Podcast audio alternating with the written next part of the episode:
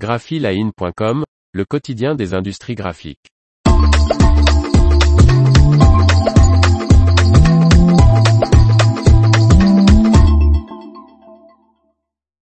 Le déménagement de l'imprimerie de billets de banque se précise. Par Faustine Loison. La Banque de France va rassembler sa papeterie fiduciaire et son imprimerie de billets à Vic-le-Comte et disposera alors du pôle de production publique de billets, le plus moderne, efficace et écologique d'Europe.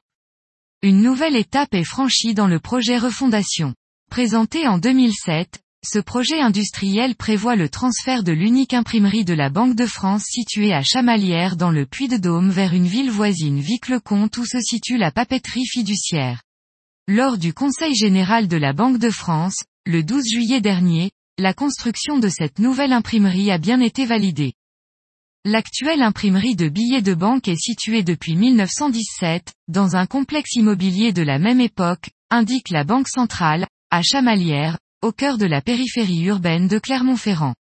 Le transfert des activités d'impression fiduciaire est prévu en 2026.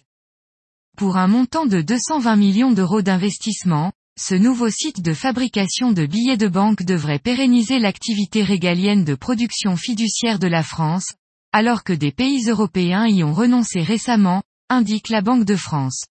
Il doit aussi réduire l'empreinte environnementale de la production, avec notamment une réduction des émissions de gaz à effet de serre de 50%.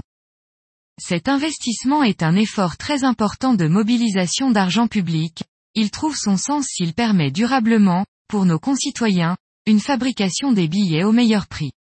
La France disposera alors du pôle de production publique de billets, le plus moderne, efficace et écologique d'Europe.